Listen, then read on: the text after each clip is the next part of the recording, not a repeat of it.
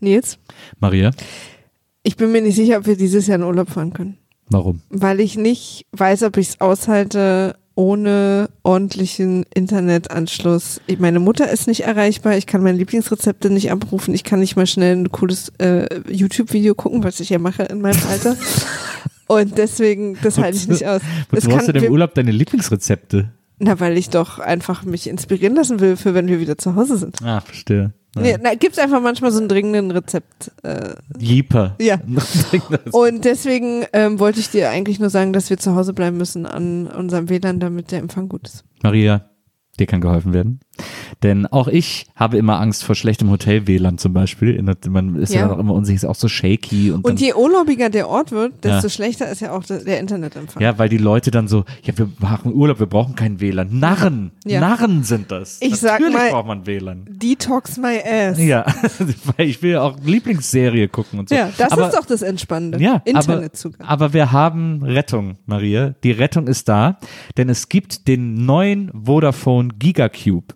Und der Gigacube, der Vodafone Gigacube funktioniert so, dass du den, du kannst den überall mit hinnehmen. Du brauchst einfach nur eine Steckdose, steckst den ein, brauchst eine SIM-Karte, die du in den Gigacube steckst, dann einen entsprechenden Vertrag und dann hast du überall WLAN. Du hast quasi dein, dein WLAN für unterwegs, das du überall mit hinnehmen kannst, hast dann mindestens LTE, hast dann an den Stellen, wo es das schon gibt, sogar 5G. Das ist noch an ganz wenigen Standorten Uh, das ist das verfügbar, aber ganz das wird, Schnelle, ne? genau, aber das wird immer mehr. Das wird irgendwann der neue Standard sein und das kannst du da, wo es das gibt, jetzt schon verfügbar das ist ja haben. krass. Und dann kannst du streamen, dann kannst du Rezepte gucken, da kannst du allen möglichen, äh, alles mögliche an Zeug machen, das du gerne mit deinem WLAN machen möchtest. Also das heißt, ich brauche eigentlich nur eine Steckdose. Du brauchst eine Steckdose, eine SIM-Karte und einen Vertrag mit einer ordentlichen Datenrate. Klar, und dann ist klar. alles cool. Ach, das ist ja aufregend. Ja. Also können wir doch in Urlaub. Absolut. Wir packen, ich packe meinen Koffer und packe ein, den Vodafone Gigacube und der Rest ist mir egal. Klamotten kann ich mir dann bestellen auf Amazon. Eben, wir haben ja super Empfang.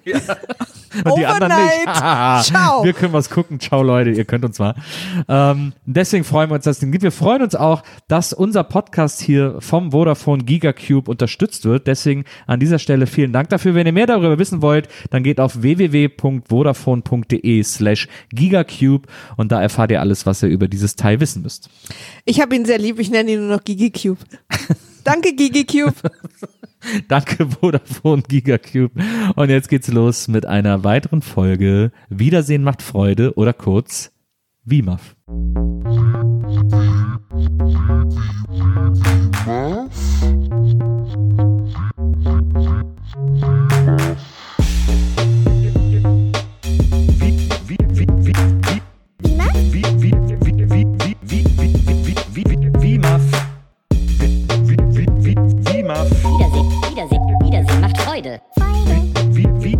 Wiedersehen, Wiedersehen, Wiedersehen macht Freude. BIMAF? Wiedersehen, Wiedersehen, Wiedersehen macht Freude. Wiedersehen, Wiedersehen, Wiedersehen macht Freude. BIMAF? Bi- bi- bi- bi- bi- BIMAF? Wiedersehen, Wiedersehen, Wiedersehen macht Freude. Wie, wie, wie, wie, Wiedersehen, Wiedersehen, Wiedersehen macht Freude. Hallo, liebe WIMAF-Zuhörerinnen. Ich hätte gerade fast Zuschauerinnen gesagt. Wie komme ich denn darauf? Ich bin plötzlich im ZDF-Hitparade-Modus, glaube ich, gelandet oder irgendwie sowas. Ja. Ich bin äh, alte Fernseh, alte Fernsehgewohnheiten brechen Alter sich plötzlich. Fernsehabel. alte Fernsehgewohnheiten brechen sich plötzlich Bann oder wie das heißt. Herzlich willkommen zu einer neuen Folge WIMAF. Wiedersehen macht Freude, der beste Podcast aller Zeiten, gerade erst wiedergewählt worden. Und ich blicke in das leere Gesicht der Sehnsucht. Ich blicke in das Gesicht, das mir Freude schenkt, selbst wenn es keine Freude zu schenken vermag. Ich blicke in das Gesicht, das mir jeden Tag das Leben versüßt und das gleichzeitig für mich eine Art, ja, ich möchte sagen, es ist ein Gesicht, in das ich mich reinlegen kann, wie in eine Hängematte. Also ich weiß nicht, wie ihr das seht, aber ich durchbreche heute mal diesen, diesen Zirkel des Wahnsinns und äh, vielleicht sollten wir Nils einfach die Anmoderation wegnehmen. Und der Zirkel des Wahnsinns. okay, Leute. Herzlich willkommen bei BIMAF. Herzlich willkommen mir gegenüber die großartige Maria Lorenz. Hi. Hallo Maria. Mein Name ist Nils Wogelberg und wir besprechen hier immer wieder Filme mit Gästen. Wir äh, gucken auch zusammen Lindenstraße und wir haben ja eine zusätzliche Rubrik noch, in der wir uns gegenseitig Filme zeigen, alle vier Wochen oder so, Die der andere wahrscheinlich sonst nicht gesehen hätte. die der andere sonst wahrscheinlich nicht gesehen hätte und von denen wir immer denken, dass der andere sie gesehen haben sollte. Ja. Eigentlich, ne? Wir Ja. wollen ja niemanden quälen, sondern wir wollen uns ja besser machen. Ja. Und nachdem ich dir letztes Mal, ich weiß gar nicht mehr, was gezeigt habe, irgendwas Gutes wahrscheinlich, Ja, wahrscheinlich was sehr, sehr Gutes. Nachdem das letzte Mal passiert ist, ähm, haben wir, hast du diesmal den Film ausgesucht und wir haben das Dschungelbuch geguckt in der Neuverfilmung von 2016. Live-Action-Verfilmung. Live-Action-Verfilmung von John Favreau, der äh, Regisseur unter anderem von Iron Man, Ja. aber auch Und der, der einzige Regisseur in Hollywood, der eine Live-Action-Ausbildung gemacht hat und deswegen jetzt die ganzen Live-Action-Filme drehen muss. Stimmt, König der Löwen hat er auch gemacht. Ja. Und er ist ja auch bekannt als Darsteller, auch im MCU. Er ist ja quasi der Happy. Fahrer von Er ist happy. Happy, der Fahrer von äh, Tony Stark. Naja, er ist der Chef Die gute seiner, Seele. Ne, er ist der Chef der Sicherheit. Achso, war er nicht am Anfang nur der Fahrer von ihm? Kann sein, aber Naja, der Chef der Sicherheit, Fahrer, das, das gibt's Überschneidungen. Das das stimmt. ja, also der hat diesen Film inszeniert und hat damit tatsächlich auch ein bisschen so diesen, diesen Trend, ich will nicht sagen losgetreten, weil geplant gewesen sein wird das alles schon von langer Hand, aber er hat so ein bisschen den Startschuss gegeben für diese Live-Action Reenactments oder Live-Action, also animierte Live-Action. Wie nennt man das? Ist ja gar nicht Live-Action, ist ja alles animiert. Ja, aber so, so aber es soll aussehen wie Live-Action. Ja, so nennen die das, glaube ich, aber trotzdem einfach. Ich glaube, dass diese ähm, Sachen, die es nicht gibt auf der Welt, die aber dann aussehen, als würde es sie geben, Ja. nennt man, glaube ich, Live-Action. Weil du sagst ja zu normalen Filmen nicht Live-Action. Ja, aber das ist ja, aber da sieht, also da ist auch nichts normal. Das ist ja auch alles animiert. Nee, aber weißt du, was ich meine? ja, ja, dass es so aussehen soll, Ja. wie echt. Weil aber, die, die jetzt, ich sag mal jetzt so, alle anderen Filme, wo einfach normale Menschen Schauspieler sind, nennt man ja nicht Live-Action-Filme. Ich glaube, Live-Action sagt Nicht? man halt, Das gilt das nicht einfach für alle Filme, die keine Trickfilme sind? Und das nicht einfach alles Live-Action? ich dachte, Live-Action-Filme sind die, wenn aus so Trickfilmen Live-Sachen also gemacht werden. Hm. Liebe Zuhörer, Keine Ahnung. ich auch nicht. Auf jeden Fall haben wir hier in diesem Film, im Dschungelbuch, haben wir quasi die umgedrehte Version von Roger Rabbit. Bei, bei Roger Rabbit war eine Zeichentrickfigur in einer realen Umgebung und hier ist ein realer Mensch in einer Trickfilmumgebung, nämlich Mowgli, gespielt von einem tatsächlich existierenden Menschen. Der Name des Darstellers ist mir leider gerade entfallen. Aber er spielt sich durch diese animierte Dschungelwelt. Es ist nicht ganz klar, welcher Dschungel da gemeint sein soll. Es ist auch eher eine, eine Art Fantasiedschungel, muss man gleich mal vorweg sagen. Für, wir haben ja eine riesengroße Zuhörerschaft in der Zoologen Die im Dschungel leben? Eine Zoologen- und Biologen-Zuhörerschaft. In der Zoologen- und Biologen-Community wird WIMAF wahnsinnig gerne gehört. Einfach auch mal ein bisschen abzuschalten und so. Das, deswegen tut uns das leid, dass wir euch jetzt quasi mit Beruflichem hier belästigen müssen an dieser Stelle. Aber das, da kommen wir heute nicht drum rum. Und beim Dschungelbuch ist es so, dass wir in einer Art Fantasiedschungel sind. Denn dieser Dschungel, der uns im Dschungelbuch erzählt wird, hat so viele Sachen, die gar nicht ein Dschungel alle hat. Also ist, man hat ja manchmal das Gefühl, es ist so ein bisschen so Borneo, Sumatra, so erinnert einen das. Aber Klar, waren wir alle schon mal. Da hat man so, warte mal, waren wir nicht an der Ecke da, wo der Baum steht? ja. Und naja, auch so landschaftlich, auch mit so Bergen und so, das sieht irgendwie so ein bisschen so aus. Aber letzten Endes, da sind ja äh, mehrere Vegetationsebenen zu finden im Dschungelbuch. Ja. Also auch Steppe und sowas. Und außerdem, ja, gibt es da Tiere, die es halt in keinem Dschungel der Welt gibt. Also, Ähm, es ist im Prinzip eine 1 zu 1 Verfilmung vom Dschungelbuch von der Zeichentrickversion. Also von der Story.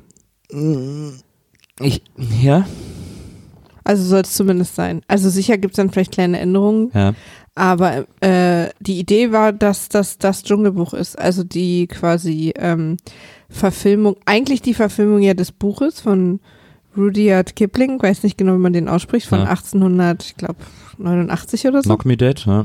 Ähm, und aber in der Realität ist es eher die, das Remake von, von dem Zeichentrickfilm, weil der Zeichentrickfilm, habe ich gestern gelernt, ähm, zum Beispiel die, den King Louis, den gibt's gar nicht im Buch, Ah, verstehe. zum Beispiel. Na, verstehe. Also ist es eher sozusagen von dem Film genommen. Hm. Vielleicht einfach hat man so ein bisschen versucht, so ein Mix Best of Both Worlds, Ja. sich nochmal äh, etwas an die Literaturvorlage zu erinnern, aber gleichzeitig eben hat man natürlich die ikonischen Momente des Films äh, auch, Auch, interessant, übernehmen ap müssen. apropos also, ikonischer Moment, also ein ikonischer Moment ist ja, wo Baloo der Bär sich am Baum schuppert. mhm. Und das war im Trailer, aber nicht im Film. Naja. Da, da, kann ich mich zum Beispiel gar nicht erinnern. Ich muss auch sagen, der Zeichentrickfilm Dschungelbuch ist ja, glaube ich, ich glaube, das Dschungelbuch war sogar der erste äh, Zeichentrickfilm von Disney. Also beziehungsweise, ich glaube, der erste Abendfilm war es nicht, das war, glaube ich, irgendwie Don Röschen oder Cinderella oder so, aber irgendwie das Dschungelbuch ist auch irgendwie einer der ersten Zeichentrickfilme irgendwie aus dem aus dem Hause Disney, der irgendwie nicht auf einem Märchen basiert oder irgendwie so, da gibt's irgendwie so eine so ein So Zusatz, Sache. was das zum Verstehe. ersten macht. Und den, ich fand den als Kind irgendwie immer so ein bisschen doof, ehrlich gesagt. Ich habe die Hörspielkassette, glaube ich, sehr gerne gehört, weil da immer so die Lieder drauf waren, die fand ich irgendwie ganz gut und die Sprüche irgendwie, aber ich habe die Story nie so richtig kapiert. Die, ich fand die auch immer ein bisschen komisch und ein bisschen lahm. Weil die, und das muss man sagen, ist mir jetzt gestern auch mal wieder aufgefallen, als wir geguckt haben, diese Story, die, ich finde, dass die sich irrsinnig im Kreis dreht. Ganz kurz, Ja. es ist der 19. Zeichentrickfilm von Okay. Walt Disney und der letzte, an dem er selbst, den er noch selber produziert hat. Siehst du. 1967. Der 19. Mhm. Was war denn die 18 davor? Der 19. abendfüllende Zeichentrickfilm. Mhm. Ich komme, ich würde jetzt nicht mal, also was, was mag davor gewesen sein? Natürlich Cinderella, Don Röschen, die Märchen. Peter Pan kann auch davor gewesen sein. Robin Hood kann auch davor gewesen sein. Ich gucke gerade mal, ob ich hier eine Liste finde. Fantasia. Walt Disney. Boah, was ist denn da noch alles? Was kommt? Die äh, tollkühne Hexe geht da als Zeichentrickfilm? Nee, da ist ja nur das, das Fußballspiel der Tiere. Walt Disney Zeichentrickfilme. So, Liste der Disney-Filme. Ja, ist sie auch chronologisch wahrscheinlich? Ja, bestimmt. Ähm, Kinoproduktion der Meisterwerkerei ist es ja bestimmt, ne? Keine Ahnung. Meisterwerkerei. Ja. Ja, ja, ist es. Also, soll ich mal vorlesen? Ja. Der erste ist Schneewittchen und die sieben Zwerge. Ah ja, klar. Dann kommt Pinocchio. Oh ja. Dann kommt 1940 Fantasia. Ja. 1941 Dumbo. 42 Bambi. Mhm. 43 Saludos Amigos. Ja, das ist äh, Drei Amigos heißt auf Deutsch. Äh, 44 Drei Caballeros. Das ist, glaube ich, Drei Amigos. nee. Ja, keine Ahnung. Ähm, 46 Make Mine Music. Den kenne ich nicht. 47 Fröhlich frei Spaß dabei. Das klingt jetzt also auch ein bisschen ausgedacht, ne? Ja. Äh, 48 sind jetzt auf Platz 10. Musik, Tanz und Rhythmus. Das war wahrscheinlich ein Aerobic-Video, was er dann mal zwischendurch gemacht hatte. Ja, aber es ist ein Zeichentrickfilm. Und da waren halt alle auch nicht so gleich ähm, erfolgreich, ne? Hm. Nummer 11, 1949, die Abenteuer von Ichabod und Thaddeus Kröte. Mhm. 1950 Cinderella. Mhm. 51 Alice im Wunderland. Ah ja. 53 Peter Pan. ja. 55 Susi und Strolch. Oh. Se- 59 Dornröschen. Ja. 61 101 der Martina. Und jetzt? 63, nee, noch nicht. Die Hexe und der Zauberer. Und jetzt das Dschungelbuch. Ah, die Hexen der Zauber noch. Und danach kamen Aristocrats, Robin Hood, Winnie Pooh, Bernhard Bianca, Kapp und Kappa, Tarn der Zauberkessel, Basil, Oliver und Co. Boah. Ariel, Bernhard Bianca, Schön das Ja. Biest, Aladdin, König der Löwen, Pocahontas, Glöckner, Herkules, Mulan, Tarzan, Dinosaurier, Ja, klar. ein Königreich für ein Lama, mein Favorit, Ja. Kronk, bester, äh, beste Figur in allen Disney-Filmen ever. Das stimmt. Atlantis fand ich auch toll. Lilo und Stitch. Ah, Ohana heißt Familie. und so weiter. Also es hört, äh, 57 sind es bis jetzt. Der letzte 2018, Chaos im Netz. Ah, Ralf reicht's. Ralf reicht's zwei, war das ja, Ja. quasi. Ralph Breaks the Internet. Tja, ja, ja, ja, ja. So, lass uns doch mal auf äh, vorliegenden Film kommen. Ich habe ihn vor drei Jahren im Kino gesehen in 3D. Ja. Es war eine Presseverführung, bei der ich alleine war, keine Ahnung warum. Ähm, und ich war danach total verzaubert und richtig irgendwie hatte so das Gefühl, das ist, warum es Kino gibt. Dieses Entführen in eine fremde Welt, das ist, das ist der Grund, warum es Kinoseele gibt und Mhm. warum es sie auch weitergeben muss. Mhm. Du hast ihn damals nicht mitgeguckt, an dem Tag glaube ich erstmal nicht, weil du irgendwie nicht da warst. Ja. Und ja, hattest, deswegen bist du auch in die Presseverführung gegangen, weil ja, du ja, den du warst irgendwie nicht da. quasi geguckt hast für mich. Und ähm, danach hattest du auch nie Interesse, den zu gucken. Ich war Ja. dann sehr aufgeregt, weil ich irgendwann gesehen habe, dass er auf den Streamingdiensten ist und wir den endlich zusammen gucken können. Aber du hast immer gesagt, äh, äh. Und ich war aber so verzaubert, dass ich dachte, ich muss jetzt hier dieses. Übrigens, Entschuldigung nochmal, ich glaube, wir hatten vor ein paar Wochen gesagt, dass wir Whale Rider gucken. Ja, Das machen wir auch noch. ja, Aber ich habe den jetzt vorgezogen ähm, aufgrund aktueller Ereignisse mit König der Löwen. ja. Und da fiel mir der wieder ein, dass ich damals unbedingt wollte, dass du den siehst. Und ich endlich einen Weg gefunden, gefunden habe, dich zu zwingen. Wir haben ihn gestern gesehen, nicht in 3D, ja. sondern einfach auf dem, auf dem Fernseher. Ähm, ich glaube auf Amazon. Ja. Und ähm, das ist, also das so als kleine Herleitung, wie es dazu kam und warum ich wollte, dass du den siehst. Mich würde jetzt interessieren, warum du den die ganze Zeit nicht sehen wolltest. Weil ich, wie gesagt, schon den Zeichentrickfilm immer eher ein bisschen langweilig fand. Und deswegen gedacht habe, ja gut, wieso muss ich die Story mir nochmal angucken? Deswegen hat er mich nicht interessiert zu gucken. Es, also ich muss auch wirklich sagen, dass ich ihn nicht wegen der Story geguckt habe und auch nicht wegen der Story gut fand. Ja, ja aber ich finde dann auch den Dschungel als Welt und Tiere. Ich bin nicht so ein Tiere-Fan. Ich finde auch sprechende Tiere irgendwie doof. Ich fand schon Schweinchen namens Babe irgendwie Okay. anstrengend. Ja, Schweinchen ans Bett fand ich aber auch blöd. Ja, aber ich habe da irgendwie mir, ich finde das, ich gucke gar nicht gerne Filme, die als Hauptfigur ein Tier haben. Das finde ich irgendwie immer, weiß ich auch nicht. Ich finde das einfach wahnsinnig langweilig. Hm. Also in, es gibt so viele Filme, bei denen das so ist. Ich meine, wir gucken auch die Beethoven-Filme und so. Ich kann da einfach, ich weiß einfach nicht warum. Ich finde Tiere so, ich habe mit Tiere packen mich gar nicht emotional. Hm. Na, ich finde, also ich fand halt faszinierend. Ich finde, dass der Dschungel toll dargestellt ist, auch wenn er nicht real ist. Und der ist ja auch zum Beispiel nicht real, weil, also eine Sache, die du, glaube ich, auch schon angedeutet hast, ist, äh, dass in dem Dschungel Dinge sind, die gibt's nicht im Dschungel. Oder Ja. zumindest nicht zugleich in einem. Ja. Oder überhaupt gar nicht, wie zum Beispiel Wölfe. Ähm, Aber- Bären, Bären sind da auch nicht im Dschungel, oder? keine Ahnung, gibt's vielleicht auch welche. Aber worum es da ja was, ging, denn, was soll denn für ein Bär im Dschungel geben? ich weiß nicht, ich bin nicht National Geographic Nils. Tut mir leid, dass jetzt, dass ich mich in die große, was soll denn da für ein Bär im Dschungel sein, Diskussion nicht einlassen kann. ähm, ähm, Entschuldigung für die kleine Pause, aber ich habe meinen Faden verloren. Wegen, was gibt's denn für Bären im Dschungel? Ach ja, genau. Aber als der das Buch geschrieben hat, war einfach noch nicht so klar, wer, welche Tiere im Dschungel leben und welche nicht. Ja. So. Und man konnte vielleicht ein paar Sachen ändern, aber du kannst ja nicht Mowgli von seiner ursprünglichen Familie trennen. Und ich finde, dadurch, dass wir uns auch darauf einlassen, dass Tiere sprechen und dass es so eine Fantasiewelt ist, finde ich es dann auch nicht so schlimm. Es hat ja auch sowas, es hat ja auch so einen leichten Kolonialisierungshauch, diese ganze Story und irgendwie so die wilden Tiere im Dschungel und der Mensch, der das Feuer bändigen kann und so. Das ist, da gibt's schon so ein bisschen, ich glaube, da gibt's so einen Unterton in der Story, der irgendwie äh, vielleicht heute schwierig ist. Also ich glaube, es gibt in jeder Walt Disney, also in jeder äh, Story einen Unterton, was viele nicht wissen. Ich habe in meinem Studium der Amerikanistik eine meiner Abschlussprüfungen über Walt Disney gehalten. Ach, ich dachte über das Dschungelbuch. Nee, über Walt Disney, der ja extrem ähm, ähm, Antikommunismus war. Ja.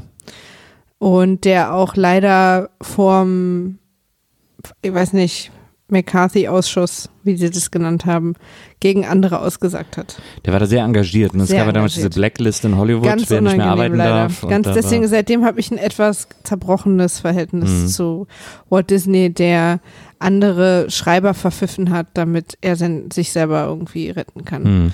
Und ähm, danach immer so gesagt hat, ja, das, ich wollte auch das Studio retten und die Kinderträume und Naja. na, ist okay. Walt. Und habe dann ein paar seiner Kurz, nee, ein paar seiner Filme analysiert auf ähm, die Unterbringung von dem Motiv äh, des Kommunismus, Kommunismusmotiven und Mhm. Wort, bestimmte Wortwahlen, aber auch Spiel mit Farben Hm. und Bösewichtern.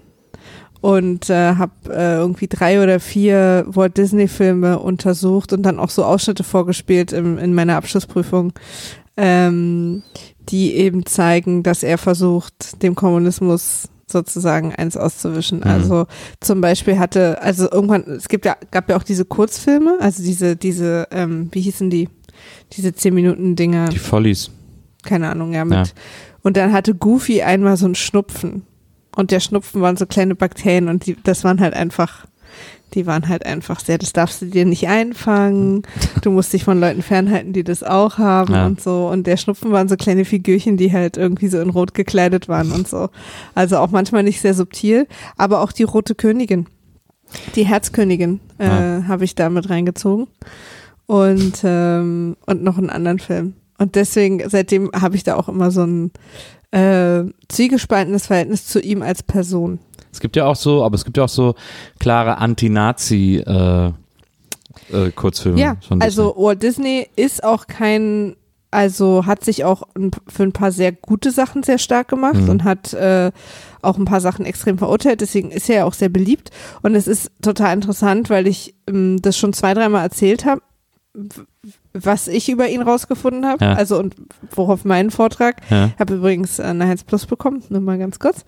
ähm, Ja. So ein Kommunistendozent. ja, genau.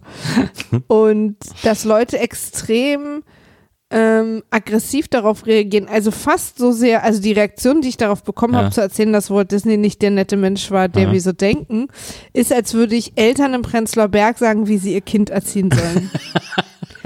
Also da geht das Gesicht ganz schnell zu. Ja. Da gibt es eine ganz schnelle Gesichtszugehsituation, die wir da haben.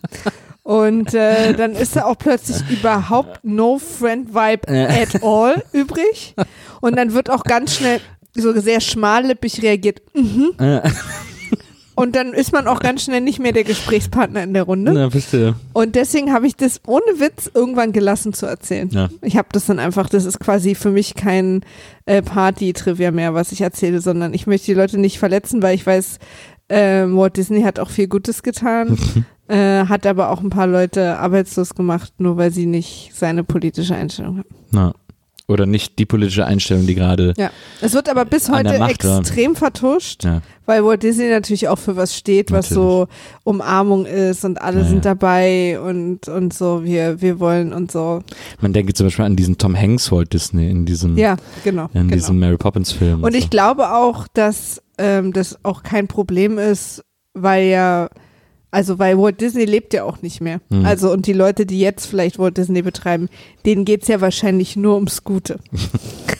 Es ist ja auch, das ist krass, es ist ja vor kurzem auch rausgekommen, da gab es in so einer, in so einem Comic-Fachmagazin, ich glaube in der Sprechblase, einen längeren Artikel drüber, weil in Frankreich ein Buch erschienen ist, dass Hergé, der Erfinder von Tim und Struppi, äh, krasser Nazi war. Aber so Mhm. Ja. richtig glühender Nazi. Auch krass.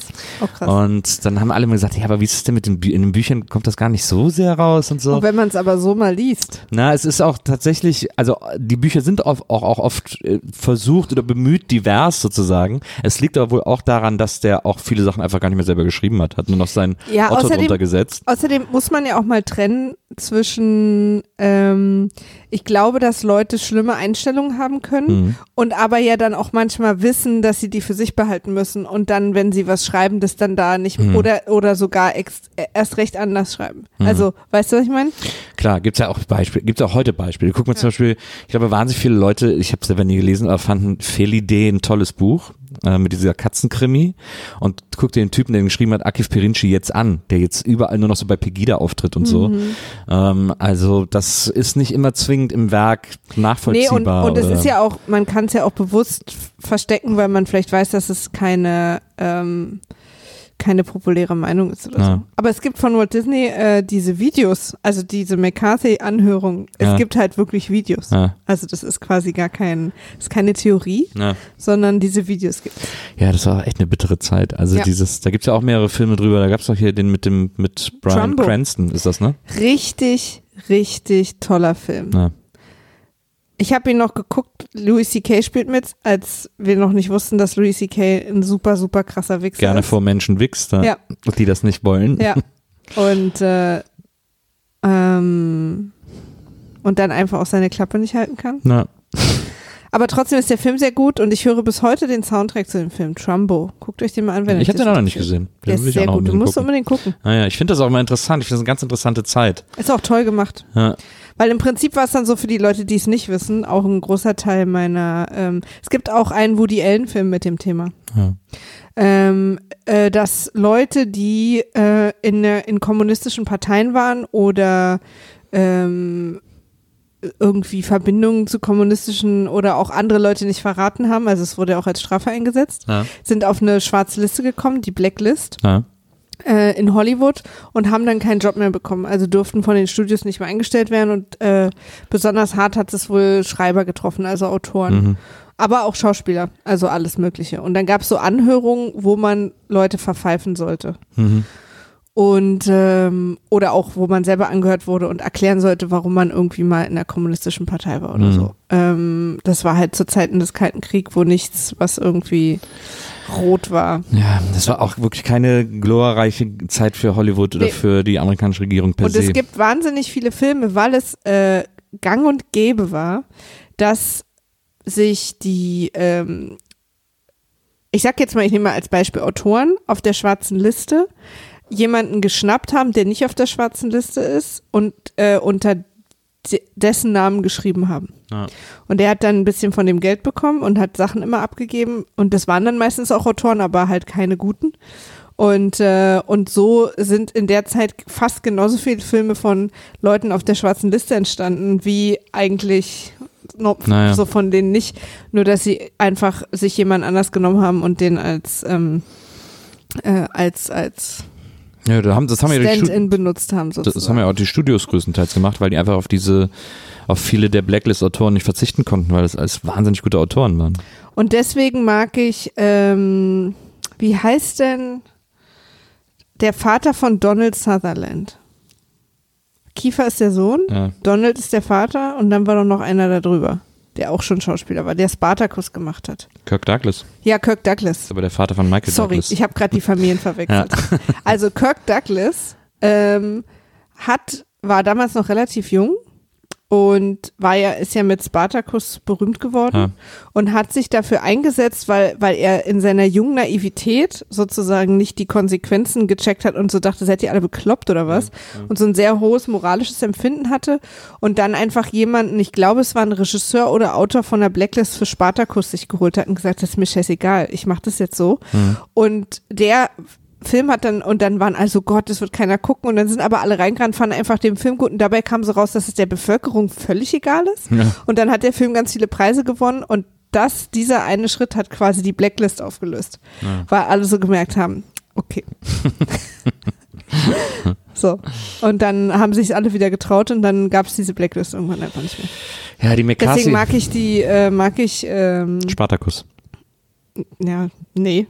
Aber deswegen äh, mag ich die quasi, also ähm, den Kirk, wie heißt der Kirk, Kirk Douglas.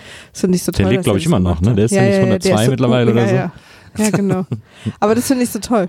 Ja. Da ärgern sich wahrscheinlich diese ganzen Konservativen. Der- Nicht nur, dass er den Kommis irgendwie wieder Mhm. zur Arbeit verhilft, sondern jetzt weigert er sich auch einfach zu sterben. Den wirst du echt, Unkraut vergeht nie, ne? Aber es ist, also wer, wen, wer sich dafür interessiert, äh, es ist wirklich ein interessantes äh, und beschissenes Kapitel in der, ähm, in der amerikanischen äh, Kreativgeschichte, überhaupt auch Geschichte. Aber dadurch, dass davor der Zweite Weltkrieg war, Mhm. ähm, und das quasi nicht so schlimm war wie der Zweite Weltkrieg in, in so, Mhm. ich sage das gerade mit Anführungsstrichen, äh, aber da sind wirklich Leute auch verhungert und ins Gefängnis gekommen und so, also es gab eine richtige Hetzjagd, also es war schon auch schrecklich, das darf man nicht unterschätzen, aber dadurch geht es immer so ein bisschen unter in der Geschichtserzählung, weil, weil es kurz nach dem Zweiten Weltkrieg war. Ja, man guckt dann auch auf Trump und denkt, oh Gott, das ist das Schlimmste, was jemals passiert ist. Aber es gab immer mal so Phasen in der, auch in der amerikanischen Politik, äh, wo es so Leute eben gab wie, äh, ja, wie eben McCarthy oder oder, äh, oder auch Nixon zum Beispiel, wo auch schon, wo man auch schon gedacht hat, ah, Alter, das ist jetzt aber wirklich, Jetzt wird's kritisch. das ist jetzt wirklich Peak ja. äh, äh, Horrorpolitik sozusagen. Wobei man auch sagen muss, dass Trump schon nochmal so ein ganz neues Level. ja, na klar, also das aber ist es ist ja immer, es ist ja immer der Zeit entsprechend Ja, ja. sozusagen. Also und man vergisst halt auch schnell. Ja, ist nicht, war bei, war in der McCarthy-Ära, war da nicht J. Edgar Hoover auch der FBI-Leiter? Kann sein, dass kann das in der Zeit war. Ja. Gab's Der war ja auch sehr, ja, der war, glaube ich, so der ne? oberste Kommunistenjäger von McCarthy, hat Mhm. wirklich Jagd auf alles und jeden gemacht. Und dann, Auch auf Schule und war selber schwul. und war selber, hat sich selber auch, glaube ich, immer in so Drag und so, hm, weiß ich jetzt gar nicht mehr. ja. Ist Ist, natürlich glaube ich, auch, auch nur eine Unterstellung. Also gab es, glaube ich, nie einen Beweis für, wenn ich mich richtig Echt? entsinne. Ja. Das weiß ich nicht. Naja, egal. Wurst. Ja Wir wissen es jetzt auch wirklich gar nicht. Ist ja auch tatsächlich. Ist jetzt so wirklich nur wichtig. Halbwissen, das Ja. sich hier gerade in den Kopf geworfen wird. Aber, Aber, ich glaube, dass, dass dadurch, dass wir jetzt seit einer halben Stunde schon darüber reden, das ein bisschen symptomatisch ist, wie viel wir zu dem Film zu sagen haben. Naja, also ich fand ihn, ich äh, fand es auf jeden Fall interessant, ihn zu gucken. Er funktioniert einigermaßen gut. Ich finde das, ich finde das Pacing ganz gut. Also wie schnell die Dinge passieren und wie aufregend die aufregenden Dinge sind. Aber ich finde, der hat auch extrem viele Schwächen. Also, oder fangen wir mal mit dem Guten an. Äh, starkes Voice Acting. Offensichtlich auch im Original. Also du hast ihn ja im Original das erste Mal auch gesehen. Idris Elba als, wie heißt der? Ich will immer sagen Shah Rukh Khan, aber das ist ja diese Bollywood-Star. Ja. Shere Khan. Shah Khan. Oder wie du ihn gestern genannt hast, Sir Khan. Ich bin da der etwas. Ja, der Ich, ich, ich darf ja jetzt seit neuestem Leute auch zum Ritter ja, schlagen. ja, und wenn Nils war, dann Sir Khan. Einfach durch meine Worte. Nee, ich habe es erst verwechselt mit der Schlange. Sir Khan. Die Schlange heißt aber K. Ja, und Nicht- die dachtest nicht- so. du, die heißt, Dann heißt- Sir Hiss. Dann habe ich gedacht, die Schlange heißt Sir Hiss. Aber Sir Hiss heißt meines Erachtens auch die Schlange bei Robin Hood. Kann sein. Da ist ja, glaube ich, auch eine Schlange, Bei die dem das Geld eintreibt oder so. Ja, ja. Ja. So, deswegen war ich immer bei diesem Sir hängen geblieben. Das ist, ich bin da einfach, ich bin auch alt. Da ver verwischen die Grenzen zwischen Disney-Filmen. Gut und böse. Auf jeden Fall, ich, über- ich, überlege auch die ganze Zeit, was mein Lieblings-Disney-Zeichentrickfilm ist. Also Kapp und Kappa war einer der ersten Filme, die ich jemals im Kino gesehen habe. Deswegen hat er natürlich eine besondere Bedeutung für mich. Den kenne ich zum Beispiel gar nicht. Oh, der ist ich glaube, ich habe richtig den noch, traurig. auch noch nicht mal gesehen. Ich habe zuletzt Die waren doch alle immer so traurig, auch so Feivel der Mauswanderer und so. Ich habe zuletzt, ich habe den nicht geguckt, aber ich glaube, ich habe nochmal die Zusammenfassung gelesen oder so. Meine Güte, das ist ja wirklich ein Heulfilm. Kapp und Kappa ist so ein schlimmer Tränenfilm. 1981, das Jahr meiner Geburt. Das haut ja ungefähr hin, da war ich sechs. Also als Kind war mein Lieblingsfilm Die Hexe und der Zauberer. Ich habe keinen Film so viel gesehen wie den. Echt? Da kann ich auch Teile mitsprechen. Ist ja ein bisschen so die Artus-Sage, ne? Also die Schwertsteine. Mhm. Ist und es so. auch so. Ah, ja. Es ist So, aber quasi so lustig, genau dass- die. Ist aber so lustig, dass äh, die eigentliche Story, nämlich der Junge, der das Schwert aus dem Stein zieht, total in den Hintergrund gerät, weil es geht wirklich hauptsächlich um dieses Schluss, Um Merlin. um diese zehnminütige Schlussschlacht zwischen Merlin und der Hexe, wo die sich andauernd hin und her Ja, nee, verzaubern aber und auch so. vorher schon, wo sich das, wo sich, wo er in so ein, so ein Eichhörnchen verwandelt wird und das andere Eichhörnchen verliebt sich in ihn und dann, als er den in einen Jungen zurückverwandelt hat, das Eichhörnchenmädchen voll den krassen Liebeskummer. und dann ist es so traurig. Ah. Also deswegen hat und Kappa dann, welchen ich wahnsinnig mochte als Kind, war Basil der Mäuserdetektiv, im Mhm. Grunde genommen Sherlock Holmes in Disney-Version. Auch noch nie gesehen? Den fand ich ganz toll. Wir müssen mal so Disney-Filme nachgucken. mein Und- Vater hat die alle auf DVD. Das war quasi sein Ding, die mal alle zu sammeln. Und was ich auch als Kind toll fand und auch heute noch ganz stark finde und glaube ich dreimal mit meiner Tochter versucht habe zu gucken, als sie so im Disney-Alter war, also so sechs, sieben, acht oder so, und wir den jedes Mal nach zehn Minuten abbrechen mussten, ist Taran und der Zauberkessel, Warum musstet ihr den abbrechen? weil sie den zu gruselig fand. Da ist am Anfang der gehörnte König, der sieht so ein bisschen aus wie der Tod. Habe ich auch ist noch ja, nie gesehen. Das ist ja ein ganz, der ist ja ganz, der ist tatsächlich sehr gruselig, der Film. Das war auch einer der Filme, bei denen an den Tim Burton mitgearbeitet hat, als er Zeichner bei Disney war. Tim Burton ist wirklich eine Bank an Kinder-Albtraumlieferanten. Aber irgendwie Tim Burton und hier der ähm, Jim Henson. Nee, ja, boah, stimmt. Die Figuren von dem Leute. Okay, was wollte, warum hat Jim Henson Kinder gehasst? Ist die Frage, die ich hier mal in den Raum stellen will. Weil fast keine seiner Figuren ist niedlich. Alle sind Also das stimmt ja super, erstmal gar nicht. super Ne, das stimmt ja erstmal gar gruselig. nicht. Stopp. Okay, Kermit der Frosch. Die ganze Mit dem hat er Sesamstraße, versucht, die ganze Muppet Show, alle Nee, total niedlich. das große blaue Monster, was am Anfang immer Ja. kommt. Nee. Gruseliges Gesicht. Sogar die Schlagzeugerin ist gruselig. Nee, Bassistin. Es, eben, Schlagzeuger ist das Tier. Ja. Das Tier, Nils. Merkst du es? Das Tier. Also ich möchte dem Tier oder ich möchte das Tier nicht nachts auf der Straße begegnen. Die sahen alle gruselig aus. Ich hatte immer Angst vor der Muppet Show. Sobald irgendwas mit Sesamstraße hat mich verstanden. Oder, oder die Fraggles da unten im Keller. Wo sind ich, die denn wo sind denn die Fraggles gruselig? Die wohnen heimlich in unserem Keller. ja und? Aber die sind so total niedlich. Nee, der Opa, niedlich. der die Menschenwelt erkundet und immer Postkarten schreibt. Die Bowser oder die Dauser heißen die, glaube ich, die da immer die Sachen bauen, die dann von den Fraggles gegessen werden. Der Die Bär ist allwissende Müllhalde. hier, oh Gott. Aber alle sehen gruselig aus. Alle haben so gruselige Augen und so gruselige Münder. Es gab ein paar, also Kermit der Frosch ist nicht gruselig. Aber ich glaube, das gibt so zwei Dreck, äh, ähm, und die sind ja dann auch nicht, Kermit der Frosch ist nicht ohne Grund auch der Hauptcharakter der Muppet Show, weil er versucht, die ganze Gruselei dahinter zu verstecken und den so als Front loszuschicken, damit wir irgendwie alle so eingeeist Scooter werden. ist doch auch nicht gruselig. Es gibt ein paar Ausnahmen. Ich finde zum Beispiel auch den nicht lustigen Bären nicht gruselig. Aber Miss, ja, aber Miss Piggy ist auch total gruselig. Aber auch, aber, aber hier, wie heißt er? Bleaker. Der ist doch nicht gruselig. Doch. Was, Mi, mi, mi, Ja. wie gruselig ist das denn ist bitte? Was ist das? Ein redender Wurm? Nein, nein, nein. Nein, nein, nein. Alles mega gruselig. Überhaupt nicht gruselig. Und dann hier jetzt was Dark Crystal, was jetzt kommt. Dark. Crystal. Rolf. Ja, okay, das ist der neurotische Freund, der noch auch kommt. Ich habe ja auch gesagt, es gibt ein paar Einzelne, aber du zählst jetzt halt, aber wie ich dich auch schon, ich sehe in deinem Gesicht, wie du überlegst, weil die meisten, die dir einfallen, sind nämlich relativ gruselig. Gonzo ist auch nicht gruselig mit seiner Trompete Doch, immer am Gonzo- Anfang, wenn er aus dem O kommt. Gonzo ist einfach, ja, doch. ist doch, das Natürlich doch ist der nicht gruselig. Das ist doch Das voll ist ein gruseliges Monster. Nee, das stimmt nicht. Doch. Ich muss ja auch sagen, im Gegensatz zu meiner äh, sofortigen Und Dark Gehirnausschalt. Crystal, ne? Dark Crystal ist ja auch Jim Ich Henson. also noch nicht fertig. Doch, du warst fertig. Ja, ich war nicht dran. Ja, ja, Ja, natürlich. Ja, ja. Dark Crystal ist ja auch Jim Henson, die. Figuren. Da, da sehen wir mal sein wahres Gesicht. Ich sehe auch dein wahres Gesicht. Labyrinth ist auch Jim Henson. Ja, hallo? Bist du verrückt? Das ist doch das beste Beispiel. Ich habe Labyrinth noch mal vor sechs, sieben Jahren gesehen und musste danach leider beschließen, dass ich es nie wieder sehen kann, weil das der gruseligste, diese scheiß Monster, die sich ihre, ihre Arme und Köpfe und dann damit so und wie sie andauern und diese Hände und oh, und oh Gott. Und das Kind wird entführt und wie er auch aussah. Also ich meine, ich bin ja super in Love gewesen mit David Bowie im Ja. Labyrinth und bin ich auch heute. Ja. Aber mittlerweile weiß ich halt einfach, ein bisschen Angst gehört dazu. Na, siehst du? Das ist eben diese Ambivalenz, die Mhm. Jim Henson den Kindern zugestanden hat. Aha, aber du gibst zu, dass immer Angst mit im Spiel war. Dass wir immer Angst haben ja, sollten vor natürlich, denen. natürlich waren auch manche Viecher von dem gruselig. Sollten die auch sein. Fast alle. Nee.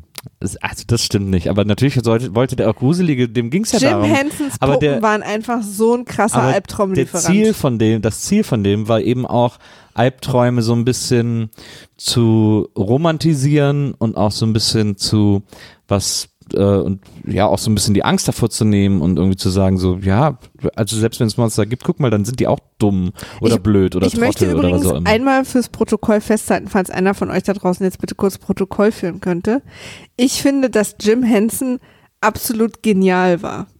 Also seine Puppen und dieses ganze, äh, wie nennt man das bei Puppen? Artwork? Nee, Design? Nee, ja so. Creature Design Genau, Creature Design ist absolut genial. Ich Ja. find's wirklich richtig gut.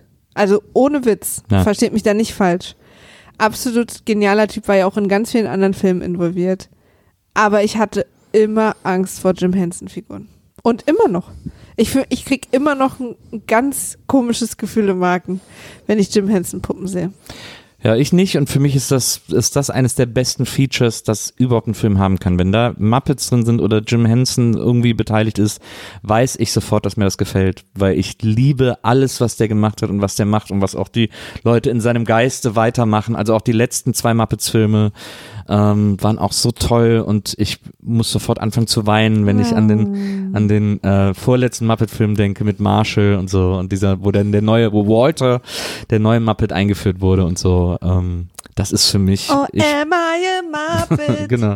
Ja, das waren ja auch alles, die äh, Lieder waren ja alle geschrieben von dem, von der einen Hälfte von Flight of the Ja, Conchords. sehr gute Lieder. Hört man übrigens, aber wenn man das weiß, auch sofort. Total, ja, ja. Also ich weiß nicht, ob ihr Flight of the Concords gab es ja in zweierlei ähm, Version. Einmal als Serie und einmal als Band. Und Ja. Band gibt's immer noch. Ja.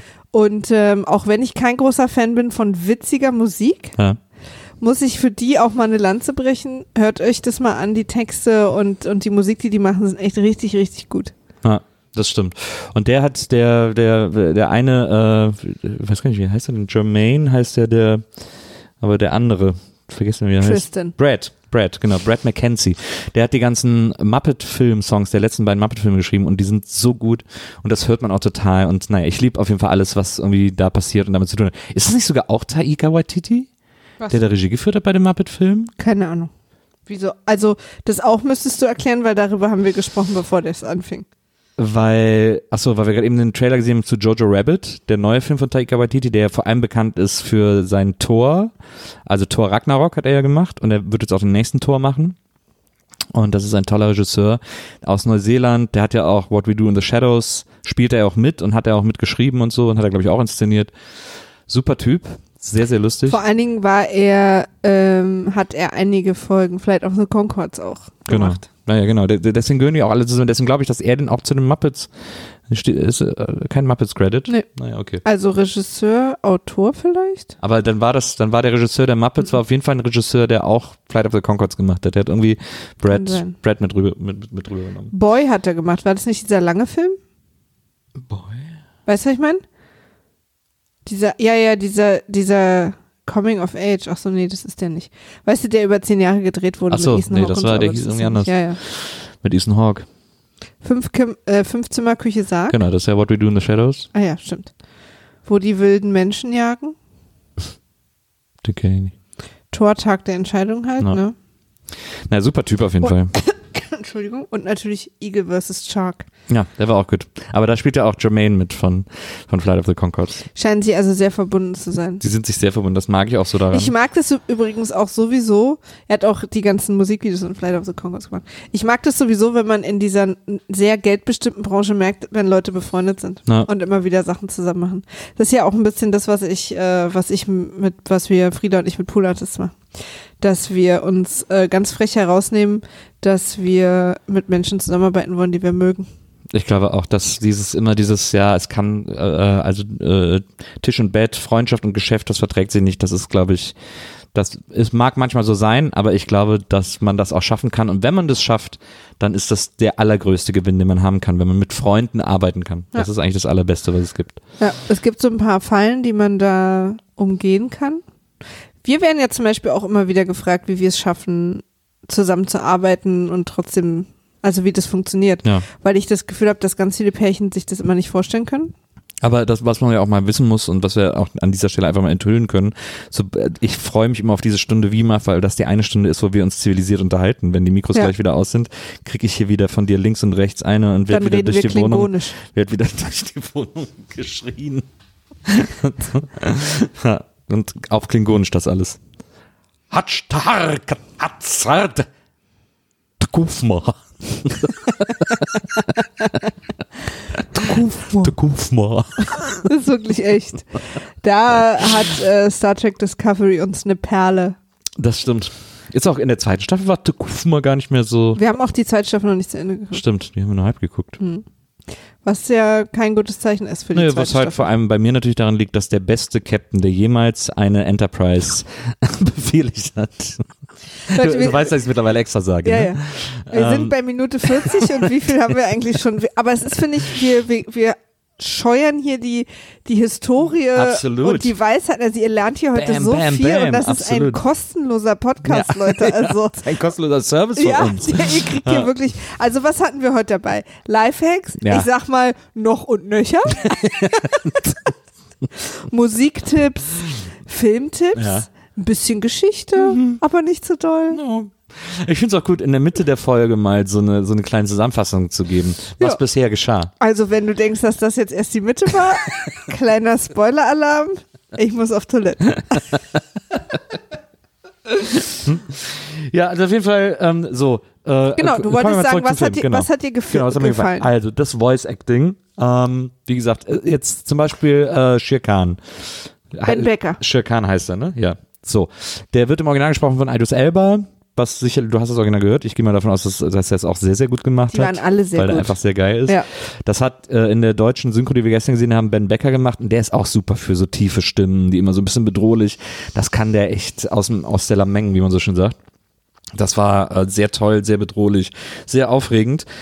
Also da gab's, da gab's irgendwie ein paar Stimmen. Im Original ist ja Baloo zum Beispiel auch von Bill Murray gesprochen. Das hat man ein bisschen so gemerkt an der, an der, an der Art, wie Baloo spricht. Also jetzt auch die deutsche Übersetzung war da leider nicht so richtig prickling, aber ähm, Ich finde es auch nicht so, ich fand es wirklich nicht gut, äh, die deutsche Stimme, weil Bill Murray hat es so, so gut gemacht und hat dem Bär so eine Mischung aus liebenswürdig, äh, am Anfang auch so ein bisschen egal. Also eigentlich war er auch so ein bisschen Bill Murray und der deutsche, der deutsche Sprecher, der auch nicht äh, Bill Murrays deutsche Synchronstimme Ja. war, hat es einfach nicht gut gemacht. ne. Ich weiß gar nicht, Armin Rohde war das, Ja. glaube ich, ne? Ja. Also der hat es irgendwie so versucht nachzuspielen, während Bill Murray einfach nur gesprochen hat. Hm. Und das finde ich, ähm, war einfach nicht so gut. nicht so gut funktioniert. Ähm, aber zum Beispiel äh, King Louis ist ja im Original gesprochen von Christopher Walken Oh, und sehr, sehr das gut. merkt man dieser Figur so krass an, selbst So in der deutschen krass. Übersetzung. Es gibt so Manierismen in der Sprache, wie Ja. Christopher Walken spricht und so. Das hat die deutsche Die, Stimme auch gut die, die gemacht. da in diese Figur einfach auch angelegt haben. Also wahrscheinlich haben sie einfach Walken das sprechen lassen und dann darauf die Figur animiert. Und das wurde super rübergerettet. Das hat extrem gut funktioniert. Also dieser King Louis ist so dermaßen Christopher Walken, weil der wirklich auch spricht wie so ein Mafia-Boss, wie so ein Ja. Mafia-Typ, der dir gerade so, hier, probier mal die Papaya. Und so. Ja. Also man kann sich auch genau vorstellen, dass er das in einem anderen Film in so einem, in so einem miefigen Büro macht, wo so ein Typ gerade gefesselt am Und es Stuhl ist ja auch so, ist ja auch so Christopher Walkens Ding, dass er so diese Mischung aus eine machtvolle Position, aber trotzdem so freundlich, aber es lauert immer so der Wahnsinn Ah, Und das kann der so Augen. gut wie kein ja. zweiter. Ich habe ja auch damals mal den, seinen Monolog aus True Romance auswendig gelernt, wo er Dennis Hopper vor sich sitzen hat, der, der, Ja. der verprügelte Dennis Hopper und zu ihm sagt irgendwie so, du, ich, ich, ich erkenne einen Lügner sofort und so und äh, weil, er, weil er wissen will, wo, wo äh, Christian Slater ist. Na, auf jeden Fall, also das ist, das ist ganz toll, dieser King Louis, der tanzt ja dann auch, Christopher Walken, hat ja gesagt, dass er in jeder singt. Rolle tanzt, äh, aber er tanzt ja auch da so ein bisschen rum, die Figur, und Christopher Walken hat irgendwann mal gesagt, dass er in jede Rolle, die er macht, immer einen kleinen Tanz einbaut. In jedem Dreh, in jedem Film gibt es immer, wenn man Christopher Walken sieht, immer einen, und seien es nur ein paar Schritte, aber es, es wird immer getanzt. Das ist, weil er nämlich eine Tänzerausbildung hat. Er ist eigentlich ausgebildeter Tänzer, irgendwann in den 40er, 50ern. Aber jetzt überleg mal, wo du als Schauspieler, was du erreicht haben musst, ja. Um das festzulegen in deinem Vertrag und trotzdem andauernd gebucht Das macht er, glaube ich. Das ist nicht vertraglich. Er macht das einfach. Ja, ich glaube, es ist auch vertraglich. Ich, nee, ich, Ich glaub, schwör dir, es ich, ist vertraglich, Nö, ich, weil sonst- ich schwöre dir, es ist so, dass du, wenn du Christopher Walken bist und am Set sagst, ich könnte ja mal so machen und mich dann mit so einem Christopher Walken Blick anguckst. ja, ja, aber dann kannst du es. Coole Idee. Ja, ja, aber dann kann es ja dem Schnitt zum Opfer fallen. Na, Und wenn er es im Vertrag hat, nicht. aber wenn du dann am Set noch sagst, und ich glaube nicht, dass das dem Schnitt zum Opfer fällt, oder? Als Christopher Walken, dann sagst du wahrscheinlich auch, ja, stimmt. Wenn, natürlich, wenn du dem Regisseur gleichzeitig noch eine Papaya in die Hand drückst. Ich glaube, es steht im Vertrag. Auf jeden Fall ist er so oder so, er schafft es auf jeden Fall, das irgendwie immer unterzubringen. Und äh, das ist wirklich genial. Übrigens, ich, also ich bin auch ein großer Christopher Walken-Fan. Ich liebe den seit Jahren. Ich habe früher immer Filme mir gekauft auf Video. Ich hatte früher eine riesen Videothek zu Hause in den 90ern, weil ich mir alle möglichen Filme immer gekauft habe. Und ich, äh, damals war es mein Versuch, alle Christopher Walken-Filme zu haben, was echt schwer ist, weil der super viel gemacht hat. Und ich habe es auch nicht ganz geschafft. Aber ich hatte eine ganze Menge. Ich hatte, glaube ich, so zwei Drittel aller Filme, die er jemals gemacht hat, auf Video tatsächlich. Aber nicht alle. Es gab immer noch so 10, 12 Filme, die dann auch zum Teil gar nicht mehr zu kriegen waren oder so.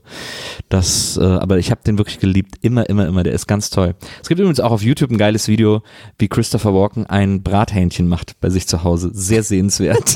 einfach, er macht es auf so eine Bierdose und man sieht einfach nur wie ein Brat. Aber das, das alleine ist schon geil, wenn Christopher Walken das macht. Geil. Ich liebe den einfach total. Du ja nicht, weil du ja glaubst, dass er Natalie Wood mit umgebracht hat. Ja, also ich glaube, er war da extrem stark beteiligt. Ja. Ich glaube, dass er, ähm, dass er einfach nur ein Verbrechen nicht verhindert hat. ich glaube nicht, dass er es mit war, Ja. aber ich glaube, er hat es nicht verhindert, beziehungsweise Mit hat danach. vertuscht. Genau. Ähm, deswegen habe ich, ich finde ihn als Schauspieler aber auch ganz toll. Ich, ich sehe ihn wirklich sehr, sehr gerne. Ja.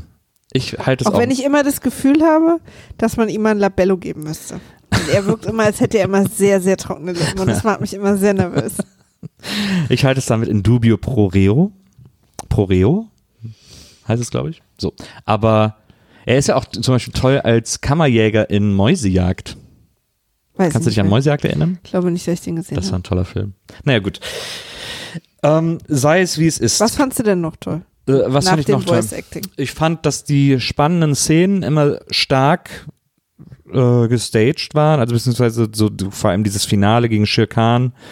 Das war ganz spannend gemacht, irgendwie sehr spannend inszeniert. Ich fand auch vorher gab es irgendwie so ein paar spannende Momente, die irgendwie alle immer ganz gut funktioniert haben. Ich fand es ganz, ich fand es an vielen Stellen ganz gelungen inszeniert. Da gehen die Props ja dann an John Favreau. Ja, absolut. Aber es gab auch ein paar Sachen, die mir nicht so gut gefallen haben. Äh, Also die Songs, die haben ja die zwei zentralen Lieder eingebaut. Einmal, Ich finde es auch gut, dass sie es nicht mit Liedern überladen haben. ja, aber sie haben es mit Musik überladen. Das ist zum Beispiel ein großes Problem, finde ich, dieses Films. Der hat einen durchgehenden Musikteppich, was mich immer nervt bei Filmen, wenn die Musik nicht aufhört ähm, und nicht gesetzt wird, sondern einfach durchgeht, wie so ein, wie so ein Brei, von spannend zu ruhig zu äh, immer so die Stimmung abbildend, aber so durchgehend. Das finde ich zum Beispiel immer ganz schwierig. Das ist bei diesem Film so und sie haben die zwei zentralen Lieder natürlich, da kamen sie auch natürlich gar nicht drum rum, also wollten sie höchstwahrscheinlich auch drin haben. Einmal probier's mal mit Gemütlichkeit, die große Baloo-Hymne, die sie auch ähnlich wie im Film inszeniert haben. Also Mowgli sitzt auf dem Bauch von Baloo, sie treiben durch den Fluss und singen irgendwie zusammen das Das ist Lied. so eine tolle Szene. Ja. Findest du die, fandst du die gut? ja, die fand ich ganz niedlich. Da haben sie sich auch wirklich ans Original gehalten, also auch ich finde auch, dass, musikalisch. dass da Mowgli auch so niedlich performt. Ja. Da haben sie sich auch musikalisch ans, ans Original Diese gehalten. Kinder immer tanzen einfach so die Arme so komisch so rein und raus. So. Ich mach's gerade. Ja, ja, machst du gut. Genau, so sah das aus. Und das, das war irgendwie ganz schön. Dann, als sie aber King Louis Song, das ist ja der andere große Hit aus dem Dschungelbuch. Schubidu. Ich möchte so sein wie du, was wir übrigens auch zitiert haben Ich will stehen wie du, gehen wie du. Uh. was wir auch zitiert haben in Thomas D. ist ill, falls jemand das erste Soloalbum von Thomas D. kennt, auf dem ich mit Thomas zusammen ein Lied gemacht habe. Thomas D. ist ill. Da ähm, äh, haben wir Ich möchte sein wie du zitiert. Ich kann man gar nicht mehr auf den Text, ist auch egal. Kann man ja nachhören, ist glaube ich sogar auf Spotify. Und Leute, ich hoffe, ihr schreibt die ganze Zeit mit. Hier kommen so krasse Sachen, was ihr euch angucken, kaufen, belesen müsst. Auf jeden Fall ist es so, dass ich da unzufrieden war, weil das Original von Ich möchte sein wie du ähm, selbst in, in, in der deutschen Übersetzung damals im Zeichentrickfilm wurde versucht, sich daran zu orientieren, ist ja gesungen von Louis Armstrong. Und der natürlich eine einzigartige Stimme hat. Und die hat Christopher Walken natürlich nicht. Aber sie haben jetzt hier auch das Lied sozusagen diesem Grundsoundtrack mehr angepasst, weil das Lied ist eigentlich im Original sehr jazzig, so ein bisschen Dixie. Ähm, und hier ist das so, ist das so eine orchestrierte Version in der, im neuen Dschungelbuch. Aber schon noch Dixie. Ja, aber erst zum Ab erst in der Abspannversion. In der Filmversion ist es eher orchestriert. Da ist, da ist, pro- da ist probierst du mit Gemütlichkeit Dixie, aber da ist, da ist Schubidu, äh, Ich fand den Anfang schon. Dann später, wenn es dann so serious wird, dann wird's orchestraler. Ne, ich finde, es ist, ich habe die ganze Zeit so drauf geachtet, weil ich mich auch darauf gefreut habe auf das Lied. Hast du drauf geachtet? Und ich fand, dass es, dass es nicht den Charme, also überhaupt nicht den Charme des Originals atmet. Also gar nicht. Und Ist ja auch im Original ein sehr umstrittenes Lied, ne? Ist ja, Ja, ein sehr, sehr schwieriges Klar. Lied, Na wie der schwarze Mann dem Weißen ins Gesicht singt, dass er gerne so wäre wie du. Also wie, wie er, dass Ja. er gerne so laufen will und so stehen will und so gehen will. Dass er so sein will wie der, wie der Weiße. Ganz, ganz, ganz schwierige Deswegen haben sie an, deswegen haben sie jetzt in der neuen Version, glaube ich, auch eine neue Strophe dazu geschrieben. Da war nämlich eine Strophe, die ich nicht kannte. Ja, sie haben auf jeden Fall Sachen umgedichtet. Naja. Und wie gesagt, es ist halt im, im Abspann hört man es nochmal so, äh, also quasi mit dem neuen Text, aber mit dem äh, äh, alten, äh, mit der alten musikalischen Untermalung, also mit Jazzorchester sozusagen. Man muss auch dazu sagen, dass im Zeichentrick-Dschungelbuch Ja, Mowgli auch weißer aussah als jetzt. Ja. Ich glaube, deswegen ist es jetzt auch nicht mehr so problematisch Ja. in der Version. also Ich lehne mich hier gerade vielleicht völlig dumm aus dem Fenster, aber ähm, ja, also deswegen, äh, wie gesagt, das, das hat mich sehr unbefriedigt, diese Version, die im Film war, musikalisch. Das fand ich irgendwie doof, dass das nicht mehr dieses, dieses, dieses Jazz-Feeling hat, sondern dass das jetzt eben auch ein weiteres Orchesterstück ist. Das fand ich irgendwie enttäuschend. Das, da habe ich gedacht, so, wenn schon Fanservice, dann muss man es auch ein bisschen richtig machen und so. Deswegen, also da das, das finde ich, kann man dem Film schon ein bisschen vorwerfen, zu denken, er muss jetzt die Songs reinnehmen, aber dann irgendwie die so zu verwursten, dass die nicht mehr diesen Original-Charme haben. Ja, vor, also ich fand es nicht so schlimm, weil ich finde, dass es so ein bisschen angepasst war der Situation, die viel bedrohlicher war als im Original. Ja. Dann finde ich, und das, Im Original ist es ja viel partyiger und Ja. da tanzt der Mowgli auch noch mit. Genau. So, und hier ist es ja schon so, ja, aber das fand ich tatsächlich vom Original auch besser, dass Mowgli erst mal mit denen mittanzt, bevor es dann wieder irgendwie fies wird. Weil hier ist, es- ist halt King Louis die ganze Zeit fies. Ja, ja, klar, aber ich meine, die, die Stimmung hier ist ja sowieso die ganze, es ist halt kein Kinderzeichentrickfilm. Also Ja, aber die Stimmung ist ja eh so ein bisschen darker. Ja, aber es wird, Zeit. ja, ja, aber es wird ja für Mowgli im Zeichentrick-Original auch bedrohlich, als King Louis fertig ist, sozusagen, gegen Ende seines Liedes. Da wird's ja für Mowgli dann auch brenzlig und das, diese Diskrepanz ist ja viel spannender. Dieses Gefälle, dass er erst mit den partet und man denkt, oh, die verstehen sich aber gut und dann merkt er plötzlich, nee, ich will aber was von dir. Und hier ist er halt die ganze Zeit, ich will was von dir, sonst kommst du einfach nicht lebend raus. So, das ist ja jetzt quasi die King Louis-Erzählung. Aber sei es drum, also das, dieses musikalische hat mich irgendwie ein bisschen, ein bisschen äh, underwhelmed. Dann muss man sagen, ist mir nochmal aufgefallen, dass die Vorlage, also es dürfte ja eigentlich die, die literarische Vorlage sein, diese Story ist so lahm, die kommt echt nicht aus dem Quark. Also diese, man hätte so eine tolle Abenteuertour von Mowgli durch den Dschungel machen können. Und er ist ja nach, ich glaube, der Hälfte des Buchs ist er ja schon am Menschendorf. Und dann muss man sich irgendwas einfallen lassen, dass er doch nicht hingeht. Und dann bleibt er noch da, um irgendwie mit Balu Honig zu ernten und so.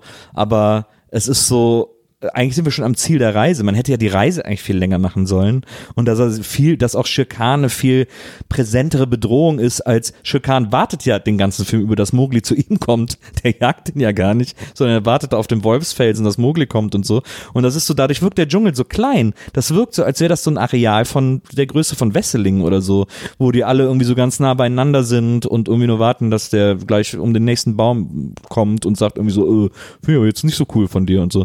Und das finde ich, ist mir jetzt gestern nochmal aufgefallen, dass das total lame erzählt ist. Also erstmal vielen Dank für deine Geografiekritik an einem Disney-Kinderfilm. Ist ja immer sehr, sehr wichtig, dass wir das im Auge behalten. Ne, es geht ja, das ist ja jetzt egal, aber es geht ja um so ein Aber Abenteuer. ich finde diese Story und das Abenteuer total super. Weil er wächst in einer Gruppe, in einer Familie auf, die, ähm, wo er Schwierigkeiten hat, anerkannt zu werden, aber es ist die einzige Familie, die er hat, bei den Wölfen. Äh, sein Aufpasser und, und Erzieherfreund ist Bagheera. Ähm, dann kommt Shirkan ans Friedenswasserloch und merkt dann, weil er war wohl länger weg, dass Mowgli da ist und will quasi und sagt so, Mowgli oder ihr, entscheidet euch. Ich komme bei Sonnenuntergang wieder oder was auch immer. Daraufhin entscheidet Mowgli, dass er selber geht, um sein Rudel zu schützen. So, und dann geht's doch richtig ab. Er ist, erstmal ist er in einem Feld und da ist dann plötzlich schon Schirkan und versucht ihn und ist so versteckt und deswegen sieht man ihn nicht und man spürt schon, dass die Situation da ist. Da, da kämpft dann Bagheera und Schirkan und, und Mowgli rennt dann weg und dann, ähm, und dann ist er, äh, äh, so alleine in diesem dunklen Teil des Dschungels, wo dann K ist und dann, und dann ist er irgendwie, trifft der Balu und das ist ja auch ganz aufregend, weil Balu hat ja irgendwie so seine eigene Agenda, ist aber trotzdem irgendwie lieb und dann äh, ist Bagheera wieder da und dann sind da die Elefanten und dann ist er an seinem Dorf, du hast recht. Ich finde aber gut, dass er in der Mitte des Buches da schon ankommt, weil das ist ja dieses so nah und doch so fern. Also, dass wir das schon mal sehen, dass es das gibt und wir als Zuschauer empfinden es ja, ah, geh doch dahin, ist doch toll, da bist du doch sicher.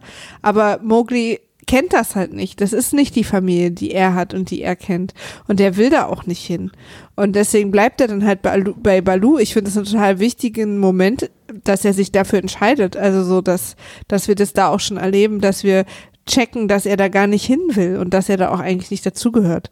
Und ähm, ähm, ich, ich stimme dir zu und dann passieren ja noch so viele Sachen. Also ich finde es die ganze Zeit aufregend. Ich finde es auch überhaupt keine lahme Geschichte. Wir sind an verschiedenen Orten, diesen Inka-Tempel oder Maya-Tempel, wo ähm, deswegen übrigens auch sehr schwierig tatsächlich geografisch einzuordnen.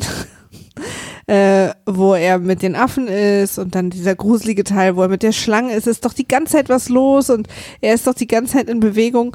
Und das stimmt, dass Sch- äh, Shere Khan ihn nicht jagt, ist so ein bisschen, hä? Ähm, aber finde ich auch, weil das wäre natürlich noch viel aufregender gewesen. Ähm, und was, ich- wo ich auch zustimme, dass ich es von der Geografie ein bisschen schwierig finde, dass der, Entschuldigung, am Ende sich ja die rote Blume, also das Feuer aus dem Dorf holt und dann damit zurück zu seinem Rudel rennt, was offensichtlich eine halbe Stunde entfernt war Ja. stimme ich dir zu. Das war wirklich ein bisschen komisch am Ende so. Ähm, aber dass es quasi eine lahme Geschichte ist, finde ich überhaupt nicht. Da, also ich finde zum Beispiel auch K ist auch völlig, ich weiß überhaupt nicht, wofür die in dem Buch ist. Aus, also ja, um die Backstory Wound erzählen zu können, die er da in der Hypnose irgendwie sieht, wo so- sozusagen die Geschichte mit seinem Vater erzählt wird. Aber das hätte man sicherlich auch irgendwie anders hinkriegen können, außer mit einer Schlange, die ihn hypnotisiert und fast frisst und so. Das ist so, das ist so super aber es ist doch eine random. tolle, gruselige Bedrohung, um uns auch zu zeigen, wie gefährlich der Dschungel auch sein kann. Ja, aber das Weil der, ist- ich finde, der Teil des Dschungels, in dem sie wohnt und wie sie dann über verschiedene Bäume so ihr Schwanz und sich das bewegt, das sieht doch toll aus. Ja, aber im Dschungel ist ja quasi alles gegen Mowgli. Also Mowgli hat zwei Freunde. Das ist seine Mutter und halt der kleine von den Wolfskindern Grey. und Bagheera, der ja Mowgli zu den Wölfen gebracht hat. Ansonsten sind ihm alle feindlich gesinnt. Und selbst Baloo nutzt Mowgli ja nur aus. Baloo ist ja auch kein Am Buddy, Anfang. sondern Am Anfang. naja, also auch später, er als dann Bagheera dazukommt, sagt er, ja, äh, wieso, lass uns doch, wir essen ein bisschen Honig und so. Nein, er hat, ja, ja, das aber er ähm, ähm, irgendwie entwickelt relativ schnell ja Gefühle für ihn und er ist so ein bisschen, er ist so ein bisschen der Gauner mit dem Herz am rechten Fleck. Naja, also Weil er dann auch so Ängste überwindet, um da hochzukrabbeln zu dem, zu dem Affenfelsen, um ihn zurückzuholen. Ja. Also ich finde aber trotzdem, irgendwie ist irgendwie alles spricht dagegen, dass er überhaupt da bleiben soll und so. Und es ist auch völlig unklar, warum er jetzt unbedingt da bleiben will. Also klar, dann werden natürlich auch die Menschen auch noch allzu komisch und ein bisschen gruselig inszeniert. Ja, ne, aber auch vor allen Dingen, weil, weil Mowgli, also die, die Wölfin ist halt seine Mama. Es ist ja, im Grunde genommen ist es ja eine Coming-of-Age-Story. Darum soll es ja eigentlich gehen. Ja. Das es soll ja eigentlich, sind das ja alles Metaphern fürs Erwachsenwerden. Sollen das ja eigentlich sein. Und dass man als Kind auch versucht, noch so lange wie möglich am Kindsein festzuhalten, weil Erwachsenwerden bedeutet irgendwie nicht mehr so viel Spaß.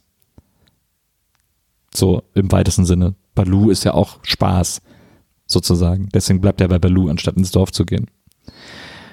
Ist, du guckst mich so an, du guckst mich so leer an. Ich weiß nicht, ob du mir gerade zustimmst oder ob du das völlig absurd nö, findest, nö. was ich da Also erzähle. ich, ich, ich, ich empfinde es ein bisschen als an den Haaren herbeigezogen. Er bleibt halt bei Balu, weil Balu sagt, ähm, wenn du bei mir bleibst, beschütze ich dich halt und gebe dir sozusagen die Möglichkeit, im Dschungel zu bleiben und nicht zu diesen fremden Wesen da zu müssen. Ja, Baloo ist aber halt auch die personifizierte Unvernunft. Klar. Also Aber das ist ja für Mowgli in dem Moment egal. Er bleibt ja nicht, er hat ja nicht die Wahl zwischen Bagheera und Balu oder das so, ja auch- sondern in dem Moment gibt, ist Balu die einzige Wahl, die er hat. aber es ist ja auch lustiger, als da ins Dorf zu gehen, wo die so Schattengestalten Klar, vor aber dem wenn Feuer er zum stehen. Beispiel in dem Moment die Wahl zwischen Bagheera und Balu hätte, würde er mit Bagheera gehen. Weil Bagheera ist ja auch so eine krasse Vaterfigur. Für ja. Ja. Na, weiß ich nicht. Meinst du? ja, Balu ist halt einfach der Einzige, der ihnen in dem Moment quasi Asyl anbietet. Also ich, äh, ich, ja, ich glaube, er würde versuchen, Ahnung. bei beiden zu bleiben, Ja. weil das, weil das natürlich die zwei äh, Pole so äh, äh, ähm, Ja. darstellt. Aber in dem Moment würde er, er hat ja auch ein bisschen Angst vor Balu. Also es ist ihm ja auch ein bisschen unklar am Anfang. Er findet es ja auch scheiße mit den Bienen dann und so, was er da machen soll. Ähm, aber Balu guilt-trippt ihn da ja auch so ein bisschen rein. Und, ähm, und Balu macht ihm halt einfach ein Angebot. Er sagt, okay, Bagheera ist weg, Shekan jagt dich, mir ist das alles ein bisschen egal. Wobei, nee, es weiß er noch gar nicht mit Shekan. Das erzählt ihm ja, Ja, ja. Bagheera erst Ja, am Ende. Ja. Aber du wirst gejagt und du sollst irgendwie zu den Menschen, bleib doch bei mir, ich passe auf dich auf, der Ja. passiert dir nichts. Und er weiß halt, alleine kann er halt nicht im Dschungel bleiben, eben wegen der Sache mit K. Dafür ist K ja wiederum auch da, um, um uns und ihm auch nochmal zu zeigen, wie gefährlich der Dschungel sein kann und wie, was unter, und vorher war er halt immer in der Obhut und in dem Schutz seines Rudels. Wölfe im Dschungel übrigens. It's like a jungle sometimes. Ich finde übrigens völlig, ich kann übrigens total verstehen, warum man den Film nicht so gut finden kann. Aber deine tiefenpsychologische Deutung hier, die, Ich finde schon, dass, dass der, dass das Gehen ins, ins Menschendorf gleichbedeutend ist mit Erwachsenwerden, Verantwortung übernehmen, äh, irgendwie, ja, das Leben richtig anfangen und so. Und das ist aber ja eine, das Problem daran ist ja für mich auch, dass das eine sehr erwachsen gedachte Perspektive ist, weil Kinder, also bei mir als Kind war es so, ich konnte, ich habe nichts sehnlicher erwartet, als erwachsen zu werden. Als erwachsen zu sein und Aber alles ist dürfen es zu für können, mich was halt ich auch will. nicht. Für mich ist ins Dorf gehen nicht gleichbedeutend mit Erwachsenwerden. Für mich ist gleichbedeutend mit Erwachsenwerden, dass er äh, quasi nicht bei Balu bleibt und, und Party macht, sondern sich entscheidet, äh, sein Rudel zu beschützen und dafür zu kämpfen, Verstehe. um seinen, seinen Platz zu ver verteidigen. Und dass er quasi nicht mehr versucht, wie alle zu sein, sondern dass er, wie Bagheera ja auch zum Schluss ihm sagt, kämpf nicht wie ein Wolf, kämpf wie ein Mensch. Äh, dass er zu sich findet und einfach akzeptiert, was er ist und dadurch aber erst seinen Platz im Dschungel findet. Aber warum will er dann nicht zu den Menschen? Warum will er nicht mal auch Wesen sehen, die so aussehen wie er? Kommt er dann bestimmt auch noch. Aber erstmal ging es ihm darum, seinen Platz in seiner eigenen Welt, die er ja nur kennt, zu bekommen. Ich, das fand ich übrigens auch noch kacke, dass das Ende nicht so ist wie im Zeichentrickfilm, wo er dieses Mädchen sieht irgendwie und deswegen dann ins Dorf geht, wenn ich mich richtig entsinne. Und hier irgendwie hängt er halt am Schluss mit Bagheera und Balu auf dem Baum und sie freuen sich, dass sie alle drei wieder im Dschungel sind. Das fand ich irgendwie, das fand ich irgendwie auch schade. Dass Scheint aber das gleiche Ende wie im Buch zu sein. Ist das so? Weil das, das Bild, glaube ich, was wir am Ende sehen, das gezeichnete ist aus dem Buch. Ach so, aber dieses zugeklappte Buch ist, glaube ich, auch aus dem Zeichentrickfilm. Das ist, glaube ich, auch ja, es Schluss beim klappt im Zeichentrickfilm. Zeichentrickfilm auf. Und in dem klappt es zu. Ja. Das war ein bisschen Absicht. Verstehe. Naja, also das Aber es ist auch das Originalbuch, so sah das halt aus. Ja. Aber das fand ich trotzdem irgendwie, weiß ich nicht, das, das hat mir das Zeichentrickende besser gefallen, das fand ich irgendwie schade. Und was ich ich, brauche das nicht, dass er am Ende nur wegen schöner Augen irgendwie eine Entscheidung trifft und quasi seiner kompletten Familie den Rücken zukehrt, nur weil ihm Mäuschen schöne Augen macht naja, und er zum ersten man hätte es ja auch anders kriegt. erzählen können, aber ich finde es irgendwie schon gut, dass er zu den Menschen gegangen ist. Warum? Und irgendwie auch mal, ja auch mal Leute kennenlernt, die irgendwie, die, wo er noch mehr lernen kann, Werkzeuge zu bauen, wo er noch mehr er ist lernen doch schlau, kann. macht er doch. Ja, er lernt, aber- er hat ja auch ganz viel gelernt von seinen Dschungelfreunden. Ja, aber man merkt ja, dass er immer unterdrücken muss, was Warum ihm. willst du denn, dass sich gleich mit gleichgesellt und nicht die, Ich die, das Leben durchmischt bleibt? Das ist jetzt? doch totaler Schluss, was du mir jetzt holst. Aber ich will doch, dass der auch mal sieht, dass es noch andere gibt wie ihn. Das Sieht ist er ja auch auch, weiß schön. er das doch auch. empowert doch auch. Na klar. Und ich kann mir auch vorstellen, also für mich ist das Ende jetzt auch eher so, er hat seinen Platz im Dschungel gefunden und kann ja von da aus auch quasi. Ja, und das kann man ja erzählen, indem man am Schluss einmal ins Dorf geht oder vorsichtig reinguckt oder damit irgendjemand, muss ja auch kein Mädchen sein, mit irgendjemandem nettem Kontakt aufnimmt oder so. Hast du Mowgli gesehen? Nee, Das kam mir relativ gleichzeitig raus. Ja, äh, auf Netflix. Merkwürdigerweise habe ich das nicht geguckt. Von, von, weißt du, wer das inszeniert hat? Andy Serkis heißt der doch. Naja, der äh, Gollum. Genau. Wo man ja denkt, dass der so Erfahrung hat mit so. Ja, Äh, und ich habe gestern noch ein YouTube-Video gesehen, wo die beiden Filme verglichen werden. ja, Weil der ist viel, viel darker ja, und erzählt zwar im gleichen Setting, aber eine andere Geschichte. ja. Ähm, und da geht er nämlich zu den Menschen und fühlt sich da kurz zu Hause. Und, ähm, und dann stellt sich irgendwie raus, da ist dann so ein, dass da wiederum das Problem Kolonialisierung ist und da ist dann so ein, so ein, einer, der heißt der Hunter, also der Jäger, Ja. der dann auch total böse ist ja. und einfach aus Spaß dann äh, Teile seines Rudels erlegt und er dann so hin und her gerissen ist. Das fand ich ja immer so gut bei Tarzan, an der Geschichte von Tarzan, Tarzan und Jane, dass Jane so für die Zivilisation steht, Tarzan der Wilde und sie ihn dann so äh, einrenken will und mit, und mit in die Zivilisation nimmt und dann aber feststellt, dass das totaler Bullshit ist und er mit ihr wieder zurückgeht. Das hat mir irgendwie gut gefallen an der Story, an der Hm, das, Tarzan-Story. das ist so ein bisschen Crocodile Dundee in New York. Ja, genau. Aber das ist doch die Tarzan-Geschichte. absolut. Bei Crocodile Dundee, den habe ich mit meiner Klassenlehrerin, wir haben den mit der Schule geguckt, die fand den ganz toll und ist dann mit uns nochmal reingegangen und die einzige Szene, die mir aus dem ersten Crocodile Dundee in Erinnerung geblieben ist, ich kann mich an nichts an dem Film erinnern, außer wie er bei dieser Stretch-Limo hinten die Antenne abreißt und als Bumerang benutzt. Ich habe die nie gesehen. Naja, okay. Naja, auf jeden Fall so, und was ich äh, auch noch äh, nicht gut fand an dem Film, was ich auch finde, was richtig, auch ich finde sogar richtig in die Hose gegangen ist, ist der verzweifelte Versuch, witzige Sidekicks zu basteln, die alle einfach immer im Sande verlaufen sind.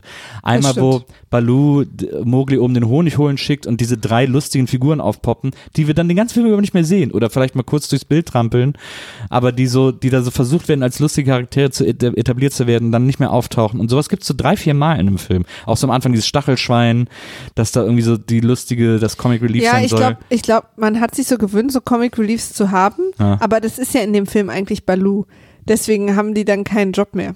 Ja, aber da, er wäre ja noch für so ein Trottel Comic Relief, Ja, das ja, immer wieder aufpoppt einen. irgendwie. Ich fand ja auch den, der sich so schnell bewegt, auch lustig, so ein bisschen Hemmy. Ja, naja, also das fand ich, das fand ich richtig, das fand ich sogar richtig schlecht gemacht. Also Ja. wie sie immer versucht haben, wie man richtig gemerkt, hat, sie versuchen jetzt gerade so eine Figur zu machen und dann ist, ach nee, komm, lass, und dann wird die so im laufenden Film wieder fallen gelassen sozusagen. Man hat ja dann auch sogar, äh, ich finde das übrigens das Beste an einem Film und das ist jetzt gar nicht als Beleidigung gemeint, aber für mich das allerbeste an einem Film war der Abspann mit dem Buch, das immer wieder umschlägt, wo Das ist auch, falls ihr, falls ihr den Film nicht sehen wollt, aber irgendwo im Internet euch den Abspann angucken Ja. könnt, der ist wirklich richtig cool gemacht. wo das Buch immer so umklappt und man so Panoramen sieht und dann auch die Figuren plötzlich alle das Größenverhältnis dieser Seiten behalten und dann plötzlich die Mäuse größer sind als der Tiger und so. Das war so lustig und so geil gemacht und es sah so super aus. Das hat mir mit am allermeisten Spaß an diesem Film gemacht. Das war echt mega gut. Und da hat man so ein bisschen geahnt, wen sie so ein bisschen haben wollten als, als, als Sidekicks oder als lustige äh, Nebenfiguren, also auch so dieses Gürteltier oder was das ist, so, dass dann da am Schluss auch nochmal so auf die Kamera klettert bei dieser, bei dem Abspann. Da, da wäre so viel mehr drin gewesen. Das hatte so viel Potenzial und gerade Disney-Filme, also wir denken an Timon und Pumba und ähnliche, sind ja wirklich bekannt oder Gronk sind ja wirklich bekannt für ihre, für ihre lustigen Sidekicks, dass das da einfach so komplett aus Unkönnen oder Faulheit oder auch vielleicht irgendwie, weil man weil es nicht gepasst hat, was auch immer, dass man das so hat unter den Tisch fallen lassen, hat mich richtig geärgert. Das fand ich richtig schade und finde, dass der Film da extrem viel verschenkt und vergeigt hat. Ich glaube, sie konnten sich manchmal nicht entscheiden, ob sie ernst sein wollen oder lustig. Ja, Und dadurch ist dann sowas passiert. ja. Also, versteht mich nicht falsch. Ich finde, gerade erzählerisch und auch oft optisch und so ist das kein perfekter Film und ist auch niemals mein Lieblingsfilm und niemals unter den Top 50. Und ich muss auch sagen, dass er gestern in 2D sehr, sehr verloren hat. Ja. Aber im Kino in 3D war das wie eine Reise in eine Zauberwelt, in der ich einfach im Dschungel bin. Diese ganzen Tiere sind, und das entwickelt sich ja jedes Jahr rasant weiter, aber Mhm. die ganzen Tiere sahen verhältnismäßig real aus. ja. Also man sieht schon manchmal und so, ne? Aber äh, sie sahen wirklich relativ gut aus, muss man mal sagen. ja. Und, ähm, und dadurch hat das so funktioniert und der, der, das, der Mowgli ist auch ein toller Schauspieler, wo man ja auch mal erwähnen muss, dass der wahrscheinlich vier Monate in Hollywood in irgendeinem Studio einfach gegen irgendwelche Besenstiele Ja. geactet hat Na, und einfach auf einem grünen Kasten saß. Ja. Für den muss die Premiere auch sehr aufregend gewesen sein, dass er zum ersten Mal gesehen hat, was da eigentlich passieren soll. Ähm, großen Respekt. Ist auch sein Schauspieldebüt wurde von, aus 2000 Kindern ausgewählt. Also ist echt gut. Und ähm, und es war wirklich für mich so eine toll gelungene Entführung in eine andere Welt, die wo ich ich bin so richtig verzaubert aus dem Kino gegangen, als wäre ich irgendwie aus so einem Narnia-Schrank rausgekommen wieder. Ja, Es hatte ja. eine ganz ganz tolle Wirkung auf mich und äh, wenn wir den Film jetzt so auseinandernehmen, stimme ich dir auch in fast jedem Punkt komplett zu. ja. Und deswegen, also was ich fand, er wahnsinnig kurzweilig war. Ich fand nicht, dass er, dass es eine lame Story ist im Sinne von, dass ich mich, dass ich es auch langweilig fand. ja. Ähm, und ich fand auch die Musik, wie sie die umgesetzt haben, gut. Mich hat es auch nicht so gestört, dass die ganze Zeit Musik war, habe ich gar nicht drüber nachgedacht. War, ist für mich wahrscheinlich so eine Disney-Film-Sache. Ähm, aber ja, er hat natürlich total seine Schwächen und ich weiß nicht, ob sie quasi nur eine 3D-Version gedreht haben, weil in der 2D-Version haben manche Tiere dann manchmal super komische Flecken, die glaube ich irgendwie an Das dieser unserem Übersetzung. Fernseher, keine Ahnung. Das kann natürlich auch sein. also, ähm, ja, das ist so. Und guckt euch den Abspann an, falls ihr euch den Film nicht angucken wollt. Kann Also- man bestimmt auf YouTube oder so Bestimmt, gucken. ja, glaube ich auch. Also das heißt, du würdest ihn jetzt auch nicht mehr so ohne weiteres weiterempfehlen. Ja, doch eigentlich schon. Also ich würde quasi erklären, was er ist und wenn jemand sowas mag, dann glaube ich, würde ich ihn schon weiterempfehlen, ja. Und ich freue mich auch, dass du ihn endlich gesehen hast, weil auch wenn du ihn jetzt nicht so gut findest, freue ich mich trotzdem, dass du ihn gesehen hast. Diese, diese seltsame Zweitverwertung, die Disney gerade betreibt, alle Filme, alle Zeichentrickfilme nochmal als Live-Action zu machen. Ich habe jetzt übrigens mittlerweile geguckt, du hattest recht. Live-Action heißt einfach, es ist kein animierter Film. ja. Ähm, aber er wird auch, stand auch da synonym verwendet für, äh, wenn Filme aus dem Animierten ins Mhm. Echte übertragen werden. Mhm. Und im Prinzip verstehen die Leute das mittlerweile so. Also diese seltsame, diese seltsame Zweitverwertungskette, die da bei Disney gerade im großen Stil abläuft. Wir hatten jetzt Cinderella, wir hatten Schön und das Biest, Aladdin, jetzt kommt äh, Ariel, äh, was wurde gerade noch angekündigt? Mulan, glaube ich. Es kommt auch Dschungelbuch 2 übrigens.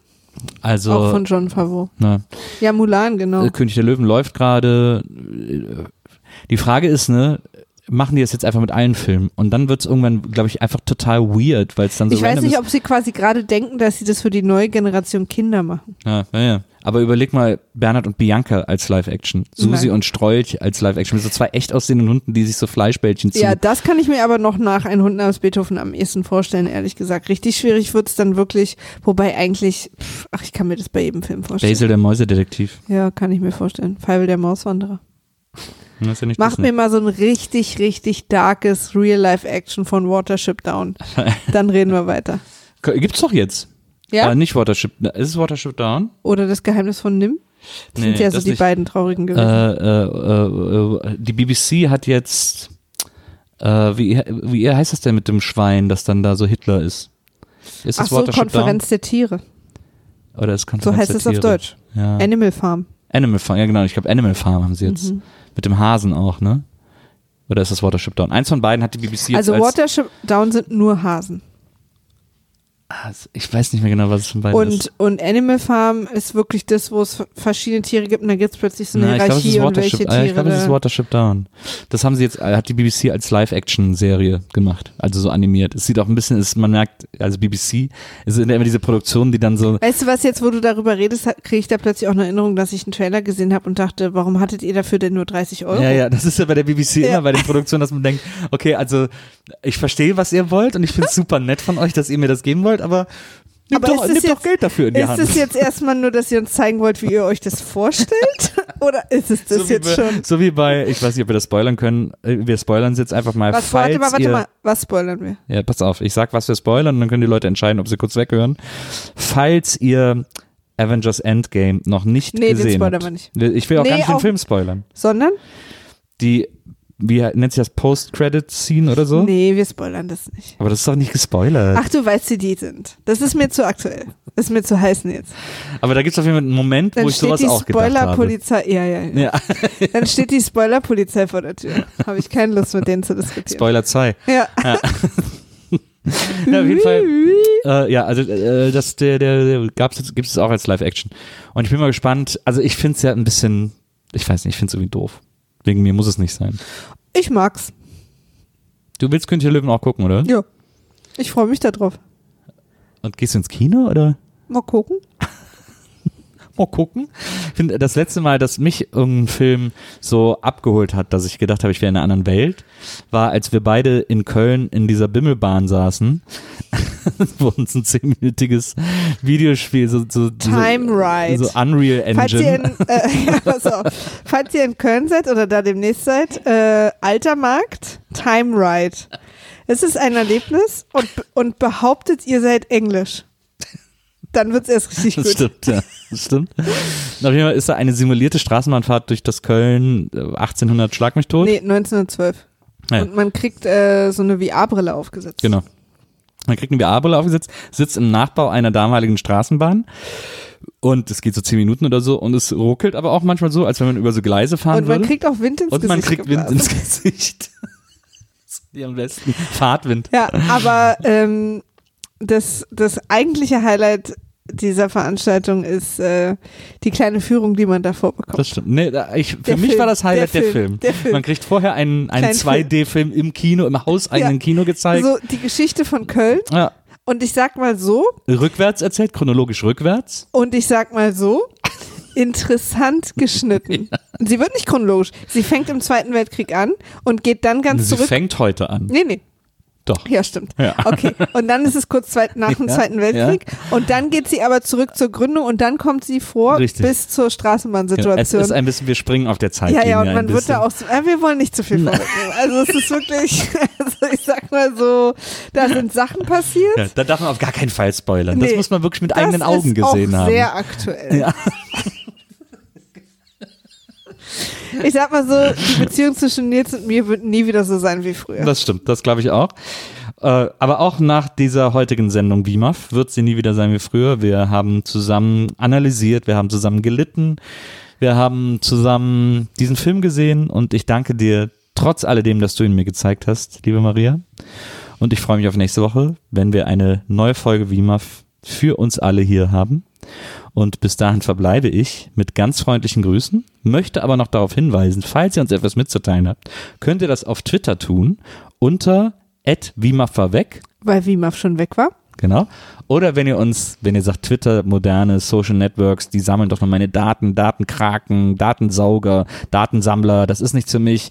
Ich bin da lieber ein bisschen oldschooliger unterwegs, dann könnt ihr uns Dann natürlich auch frage ich mich natürlich, wo ihr euch diesen Podcast geladen habt. Aber gut, mach weiter. dann könnt ihr uns auch eine E-Mail. Ich möchte nicht sagen, dass man auf dass man auf digitale Endgeräte verzichtet, aber äh, ist ja soziale Netzwerke sind ja noch was anderes. Bei Podcasts kriegt man nicht im sozialen Netzwerk, sondern die holt man sich ja so vom Computer, lädt man sich die irgendwo runter, Maria. Ich weiß nicht, ob du das wusstest. WIMAF war weg at poolartists.de. Hä? Ich habe einfach mal schon weitergemacht. wann ist das denn unsere E-Mail-Adresse? Stimmt.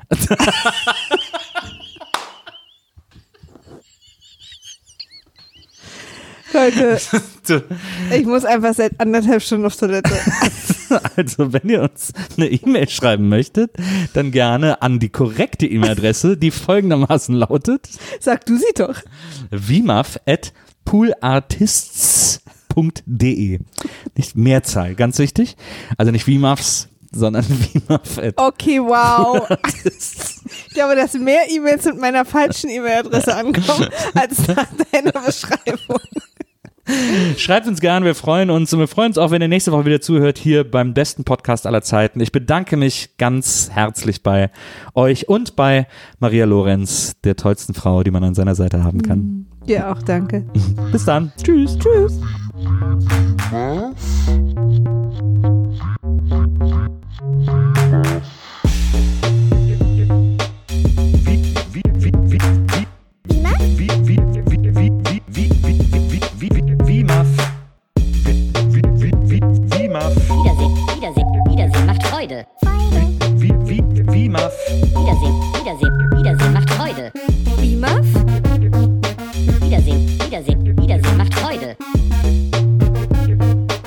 Wiedersehen, Wiedersehen Wiedersehen macht Freude. Wie, wie, wie.